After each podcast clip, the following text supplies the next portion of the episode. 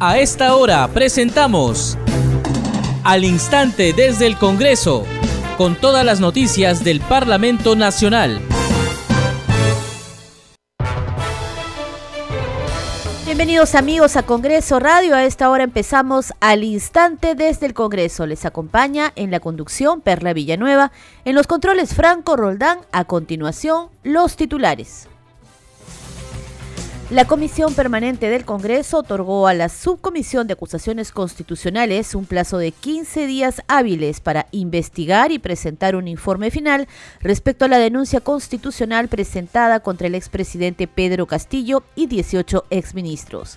Castillo Terrones y sus exministros fueron denunciados por la congresista Vivian Olivos por haber dispuesto una inmovilización social obligatoria el 5 de abril del 2022 audiencias públicas descentralizadas para recoger quejas y denuncias de la población, visitas inopinadas a obras públicas en ejecución, así como control político a establecimientos estatales, realizará la Comisión de Fiscalización como parte de su plan de trabajo para el periodo anual de sesiones 2023-2024 que fue aprobado hoy.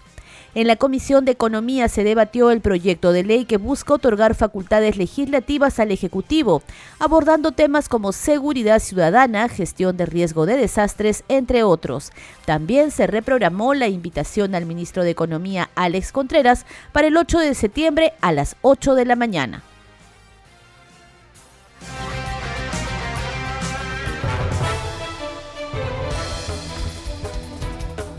Empezamos con el desarrollo de las noticias. En primer lugar, les contamos que la Comisión Permanente del Congreso otorgó a la Subcomisión de Acusaciones Constitucionales un plazo de 15 días hábiles para investigar y presentar un informe final respecto a la denuncia constitucional contra el expresidente Pedro Castillo y 18 de sus exministros. Castillo Terrones y sus exministros fueron denunciados por la congresista Vivian Olivos por haber dispuesto una inmovilización social obligatoria el 5 de abril del 2022. Denuncia constitucional 255, formulada por la congresista señora Leslie Vivian Olivos Martínez y otros, contra los señores José Pedro Castillo Terrones, en su condición de presidente de la República, Aníbal Torres Vázquez, en su condición de presidente del Consejo de Ministros, José Luis Gavidia Arrascue, en su condición de ministro de Defensa, Félix Inocente Chero Medina, en su condición de ministro de Justicia y Derechos Humanos, Tina Ercilia Boluarte Segarra, en su condición de ministra de Desarrollo e Inclusión Social, César Rodrigo Landa Arroyo, en su condición de ministro de Relaciones Exteriores, Roberto Helber Sánchez Palomino, en su condición de ministro de Comercio Exterior y Turismo, y otros todos por la presunta infracción constitucional del artículo 2, inciso 9, 11, 12, 22 y 24 B y y los artículos 14, 22 y 137 de la Constitución Política. Declarar, primero, admitir a trámite la denuncia constitucional contra los denunciados en los extremos referidos a la presunta infracción constitucional del artículo 2, incisos 11, 12 y 24 B al cumplir con todos los requisitos señalados en los literales A y C del artículo 89 del reglamento del Congreso. En aplicación del primer y segundo párrafos del inciso D del artículo 89 del reglamento del Congreso, la Presidencia propone otorgar un plazo de hasta 15 días hábiles para que la Subcomisión de Acusaciones Constitucionales realice la investigación y presente su informe final respecto del extremo que declara la procedencia de la denuncia constitucional 255. Votación nominal. Resultado final de la votación es votos a favor 15, votos en contra 3, abstenciones 6. En consecuencia, se acuerda conceder un plazo de hasta 15 días hábiles a la Subcomisión de Acusaciones Constitucionales y de conformidad con el inciso D del artículo 89 del reglamento del Congreso de la República, pasa al archivo el extremo que declara la improcedencia. Seguimos con más información de la Comisión Permanente, que también otorgó a la Subcomisión de Acusaciones Constitucionales un plazo de 15 días hábiles para investigar y presentar informe final respecto a las denuncias contra el excongresista César Campos Ramírez, el exministro de Salud Víctor Zamora y el expresidente del Poder Judicial Duberlí Rodríguez. Denuncia constitucional 367, formulada por el congresista Alejandro Muñante Barrios contra Víctor Marcial Zamora Mesía, en su condición de exministro de Salud, por la presunta infracción constitucional de los artículos 9 y 128 de nuestra Carta Magna, y por la presunta comisión del delito de omisión, rehusamiento o demora de actos funcionales, previstos en el artículo 377 del Código Penal.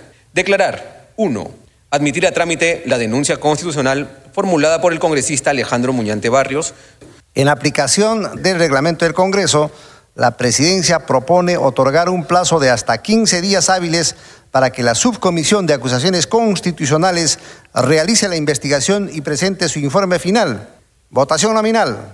Resultado final de la votación es votos a favor 22, votos en contra 0, abstenciones 0. Presidente, Montalvo, a favor. Sí. En consecuencia, se acuerda conceder un plazo de hasta 15 días a la Subcomisión de Acusaciones Constitucionales y de conformidad con el inciso C del artículo 89 del Reglamento del Congreso de la República, pasa al archivo el extremo que declara la improcedencia.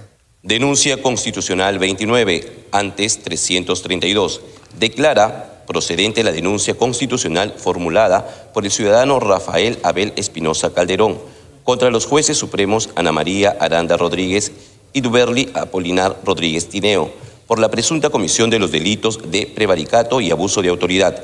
La presidencia propone otorgar un plazo de hasta 15 días hábiles para que la subcomisión de acusaciones constitucionales realice la investigación y presente su informe final. Votos a favor 26, votos en contra 0, abstenciones 0. En consecuencia, se acuerda conceder un plazo de hasta 15 días hábiles a la subcomisión de acusaciones constitucionales. En otro momento, la Comisión Permanente otorgó 15 días a la Subcomisión de Acusaciones Constitucionales para investigar y presentar su informe final respecto a la denuncia contra el ex jefe del Consejo de Ministros, Aníbal Torres, presentada por el congresista Jorge Montoya. Montoya Manrique denunció al ex jefe de gabinete ministerial por una presunta infracción de la Constitución luego de que invocara a organizaciones sociales a tomar acciones violentas. Constitucional 290, formulada por el congresista Jorge Carlos Montoya Manrique, contra Aníbal Torres Vázquez, en su condición de presidente del Consejo de Ministros, por la posible comisión de los delitos de motín, conspiración para una rebelión, sedición o motín, omisión de resistencia a rebelión, sedición o motín. Artículos 348, 349 y 352 del Código Penal, respectivamente. Y terrorismo. Declarar, primero, admitir a trámite por procedente el extremo de la denuncia constitucional 290 por las presuntas infracciones constitucionales de los artículos 38, 45 y 125 de la Constitución, al cumplir con los requisitos señalados en los literales A y C del artículo 89 del reglamento del Congreso. En aplicación del reglamento del Congreso, la presidencia propone otorgar un plazo de hasta 15 días hábiles para que la subcomisión de acusaciones constitucionales realice la investigación y presente su informe final respecto del extremo que declara la procedencia de la denuncia constitucional número 290. Votación nominal.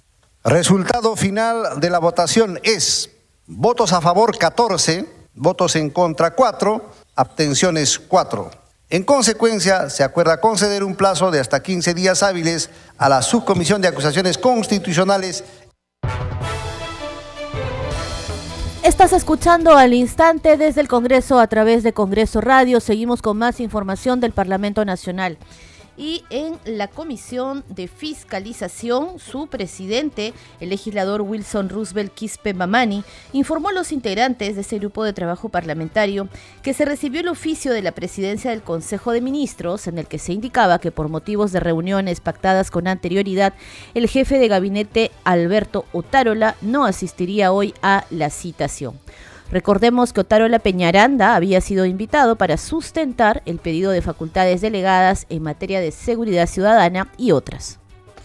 En sección informes dimos cuenta que el día de ayer, martes 5 de septiembre del 2023, hemos recibido el oficio número de 002506-2023-PCM-CG, SG, perdón, remitido por el señor Oscar Enrique Gómez Castro, secretario general de la presidencia del Consejo de Ministros, mediante el cual indica que por motivos de reuniones agendadas con antelación y habiendo ya sustentado el proyecto en mención en la Comisión de Constitución y Reglamento el día martes 29 de agosto del presente año, no será posible la asistencia del señor primer ministro ante la comisión por lo que solicita la dispensa y extiende las disculpas del caso. También indicó que atendiendo a la gran importancia del tema en mención, alcanzaba el informe solicitado por escrito, a fin de ser materia de evaluación y consideración, el cual mismo que será remitido a sus respectivos despachos para su conocimiento.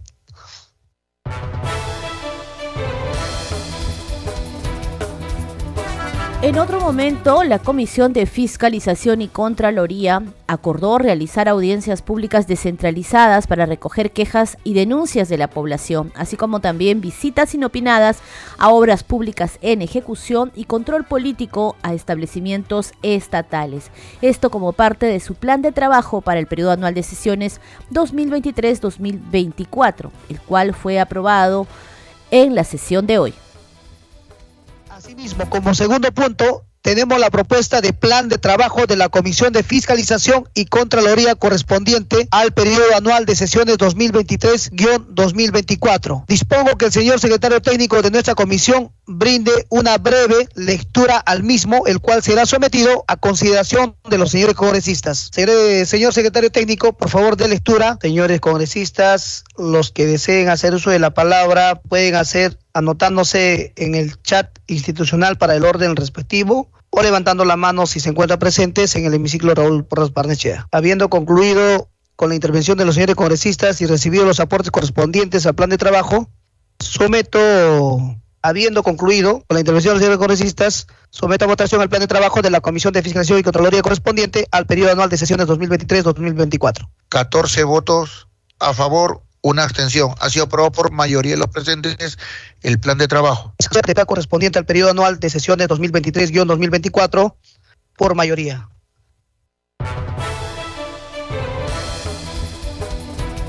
Vamos ahora a la Comisión de Comercio Exterior y Turismo.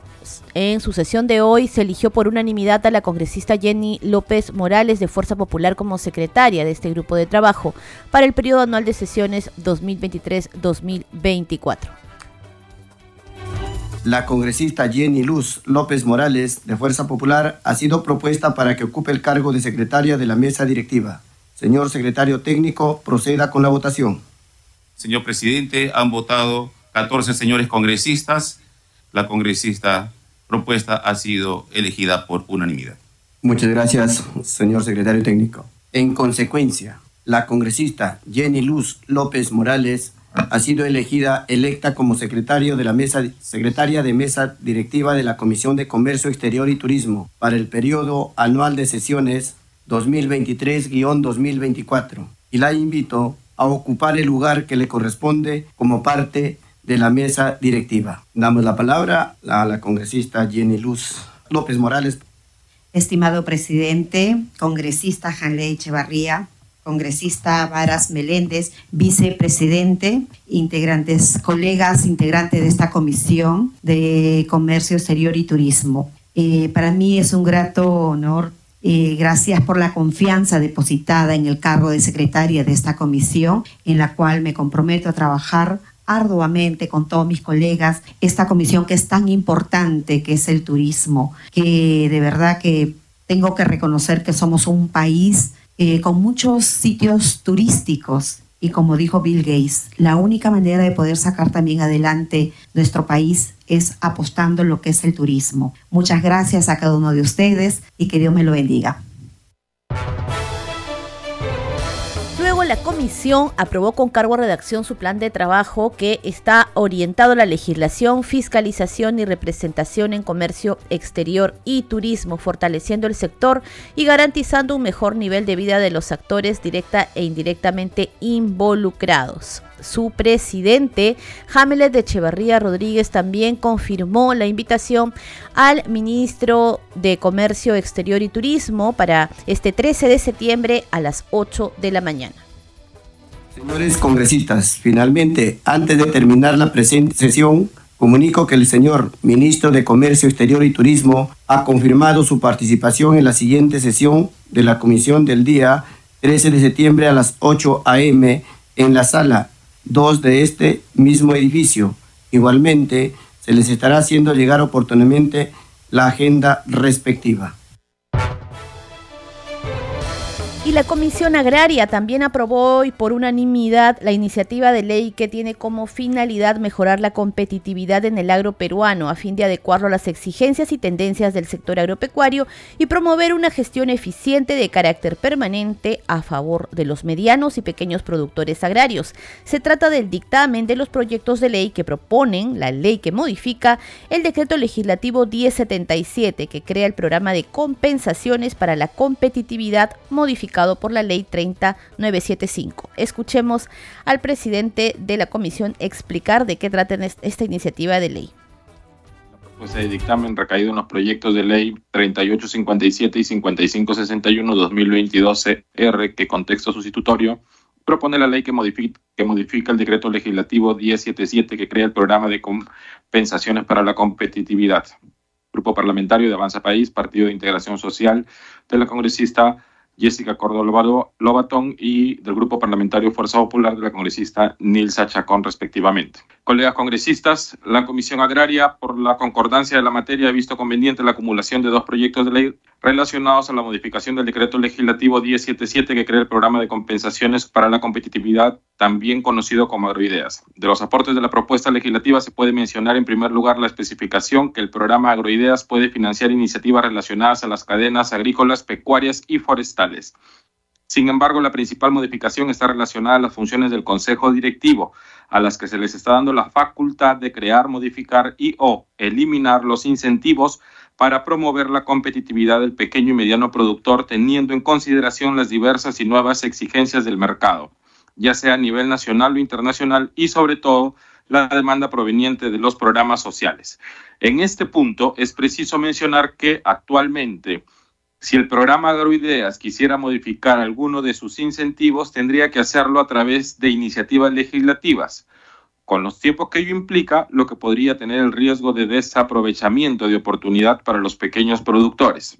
Asimismo, se incorpora una disposición complementaria transitoria que pretende establecer facultades excepcionales para que los gobiernos regionales y locales destinen recursos como aporte de contrapartida a las personas jurídicas de comunidades nativas establecidas en las circunscripciones de los valles del río Apurímac, N y Mantaro, Brain que actualmente no pueden cubrir dichos aportes. Esto debido a las características particulares de la población objetivo que se encuentra por lo general en niveles de pobreza o pobreza extrema y se dedican a actividades de autoconsumo, lo cual evita que puedan contar con los recursos económicos excedentes para cubrir la contrapartida de un plan de negocio o de un proyecto de reconversión productiva que les ayudaría a mejorar sus capacidades productivas y competitivas y así mejorar sus ingresos y su nivel de vida por las consideraciones expuestas, la Comisión Agraria de conformidad con lo establecido en el inciso B del artículo 70 del reglamento del Congreso de la República recomienda la aprobación del dictamen recaído en los proyectos de ley 3857, 5561, 2022 CR con el respectivo texto sustitutorio. Escuchábamos entonces al presidente de la Comisión Agraria del Congreso, el legislador Eduardo Castillo, quien brindaba detalles sobre esta iniciativa legislativa aprobada hoy en la sesión que tiene como finalidad mejorar la competitividad en el agro peruano. Nos vamos ahora con noticias de la Comisión de Justicia que el día de hoy ha aprobado su plan de trabajo. Nuestro compañero Víctor Incio conversó hace instantes con la presidenta de esta comisión, Janet Rivas Chacara, quien señaló que el principal lineamiento de su plan de trabajo de la comisión es impulsar los proyectos de ley en defensa de derechos humanos. Escuchemos. Congresistas, cuéntenos, ¿cómo se ha desarrollado la comisión? El día de hoy han aprobado su plan de trabajo y también han acordado invitar al ministro de, Justicia. Sí, efectivamente, esto se ha cumplido ah, con la agenda programada, se ha desarrollado los puntos que se ha programado con anticipación y bueno, esto con el apoyo mayoritario de todos los congresistas integrantes de la comisión. Se ha quedado en invitar al ministro de Justicia. ¿Cuál es la, razón para que venga a poner? Bueno, esto dentro de la práctica parlamentaria, las comisiones cuando se aperturan eh, las, las, sesiones en un periodo nuevo, esto se suele contar con la participación de los ministros ¿no? de, de, la cartera correspondiente para que puedan dar a conocer los lineamientos de su sector. ¿no? Es tanto importante esto que nosotros como congresistas conozcamos de lo que ellos tienen ya eh, planteado para nosotros aunarnos al trabajo, tanto dentro del rol fiscalizador del control político. ¿no? Y estamos a, a la coordinación de una fecha. Todavía no se ha establecido una fecha programada para la visita del ministro. Dígame, ¿van a recoger algunos proyectos que quedaron pendientes en 22 23 claro que sí claro que sí justamente eso es la premura que tenemos no de poder avanzar con todos esos destraves que han quedado pendientes que son muchísimos más de 200 proyectos más los que ya han ingresado en ese corto tiempo más de 20 proyectos exactamente 24 proyectos entonces estamos con, con todo ese trabajo bastante arduo porque lo que se quiere es poder eh, tener mayor producción en tema legislativo ¿no? ¿Cuál es el principal lineamiento de tu plan de trabajo? Eh, el tema de poder nosotros impulsar los eh, proyectos de ley en cuanto a, a, la defensa de los derechos humanos. Es, es dentro de, de, la Comisión de Justicia que se ha priorizado ¿no? y lo vamos a ir viendo en el desarrollo de cada sesión. Continuamos con más información en al instante desde el Congreso. La Comisión Especial de Seguimiento a Emergencias y Gestión de Riesgos de Desastres COVID-19 recibió al viceministro de Salud Eric Peña Sánchez, quien informó a los parlamentarios sobre el control y monitoreo de la epidemia frente a los casos reportados de la variante Eje 5 de la COVID-19 en el Perú quieren realizar unas preguntas. ¿Qué medidas específicas se están implementando para abordar y controlar la propagación de la variante EG5 del COVID-19 en el país? Si bien eh, está descrito que la eje 5 o variable e, este, ERIS, como se, comúnmente se le denomina, eh, es, una, es un virus que no eh, se ha demostrado que ocasione formas severas y graves de la enfermedad, pero sí lo que tiene es por esta peculiaridad de cambiar su estructura, es muy contagiosa, o sea, se propaga muy rápidamente y además este, tiene esta capacidad de transmisión rápida. Entonces, es tan eh, fácil la capacidad de propagación de este virus que eh, ya incluso ha desplazado a los otros tipos de virus en países en el mundo. Entonces, nuestra preocupación son las personas vulnerables, personas mayores de 60 años, personas con enfermedades crónicas que disminuyan su sistema de defensa. En esta situación, lo que hay que proteger es a la población vulnerable. Entonces, ¿cómo se protege? Si tenemos una variante que se propaga muy rápido, es con la vacunación. Entonces, la principal inter intervención en salud pública costo efectiva, más importante es la vacuna. En una segunda pregunta, bueno, eh, respecto a la misma variante, ¿cuál es la, el estado actual de la capacidad de la atención hospitalaria en relación a la variante y cómo se va comunicando a la población sobre este mecanismo de avance? ¿no? En ese sentido, respecto a la, a la, al potencial incremento de la demanda, ¿no? porque siempre es una pregunta y una preocupación legítima de la población y obviamente de ustedes como representantes de, de, de, del pueblo, eh, es una pregunta que siempre eh, se repite, que es, es, es posible que nuestros servicios médicos vuelvan a tener esa dificultad y eh, de poder ofertar adecuadamente la atención, incluso por aspectos como, el oxígeno y camas UCI. Al momento no hay eh, ningún incremento de la demanda por encima de la capacidad de respuesta de los servicios y tampoco se espera, o sea, la probabilidad de que ésta sea superada eh, en la misma magnitud que ocurrió durante las primeras dos olas de la pandemia es bajísima la probabilidad. Congreso en redes. Nos enlazamos ahora con nuestra compañera Danitza Palomino que nos trae nuestra secuencia Congreso en redes. Adelante, Danitza. Muchas gracias, Perla. Vamos a dar cuenta de las publicaciones en redes sociales. Hay que decir que el congresista Pasión Dávila ha publicado lo siguiente. En la Comisión de Trabajo y Seguridad Social, la cual presido, aprobó por unanimidad el pedido de la Comisión de Constitución y Reglamento respecto al proyecto de ley 5632 que solicita delegar al Ejecutivo la facultad de legislar en asuntos de seguridad ciudadana, gestión de riesgo de desastres. Y también tenemos la publicación de la congresista Mary Infantes, dice sesión ordinaria de la Comisión Agraria del Congreso de la República, se solicitó, se cita el gobernador regional de Amazonas, Gilmer Horna Corrales, para que explique los motivos de la omisión en la atención del canal El Campesino del Distrito Cajaruro, Amazonas. Y vamos con la publicación también de la cuenta oficial del Congreso de la República. Dice, Subcomisión de Acusaciones Constitucionales tendrá un plazo de 15 días para presentar informe final de las denuncias constitucionales contra el ex juez supremo César Inostroza y una contra Iván Noguera. Y también tenemos una última publicación de la congresista Ruth Luque, que como sabemos es presidenta de la Comisión de Pueblos Andinos. Ella dice lo siguiente, hoy recibimos a representantes de organizaciones sociales y pescadores afectados por Repsol exigen diálogo con la PCM y que asuma su responsabilidad de garantizar derechos. Están cansados que la empresa Repsol no concretice compensación transparente. Es la publicación Perla en algunas cuentas de redes sociales. Adelante con usted en estudios. Muchas gracias, Danitza. Recordemos que en el Twitter nos pueden encontrar como Congreso Radio y en el Facebook todas nuestras publicaciones como Radio Congreso Perú.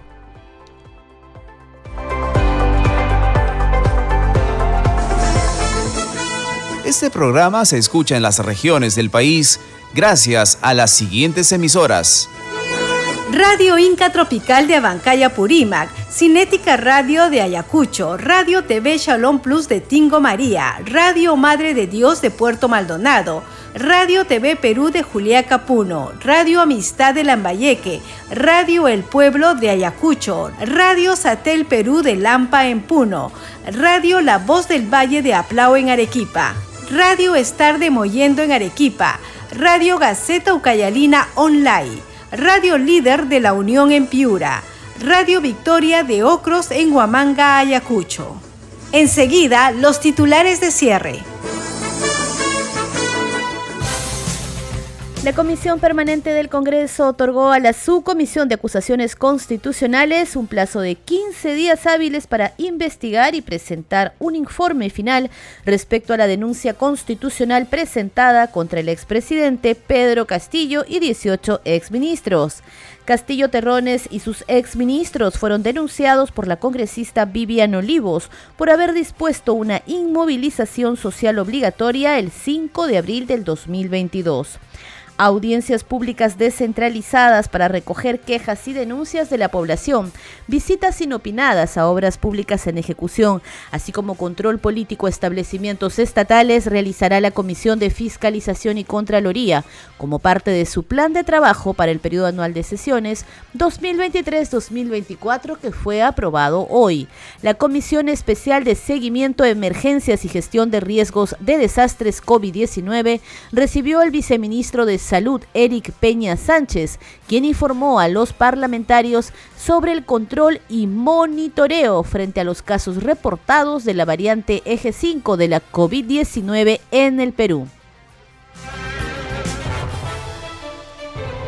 Al instante desde el Congreso también se escucha en las regiones del país gracias a Radio Corporación de la región Pasco, Radio Mariela de Canta en Lima, Radio Sónica de Ayacucho, Radio Luz y Sonido de Huánuco, Radio Capullana de Sullana en Piura, Radio Sabor Mix de Quillo, Yungay en Ancash, Radio Estéreo 1 de Jauja, Radio Continental de Sicuani en el Cusco, Radio Acarí de Carabelí en Arequipa, Radio Máxima de Santa Rosa de Quives y Radio Pasco de la región Pasco.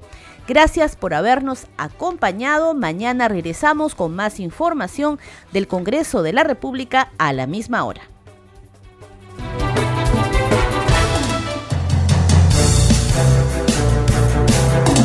Hasta aquí, al instante desde el Congreso, con todas las noticias del Parlamento Nacional.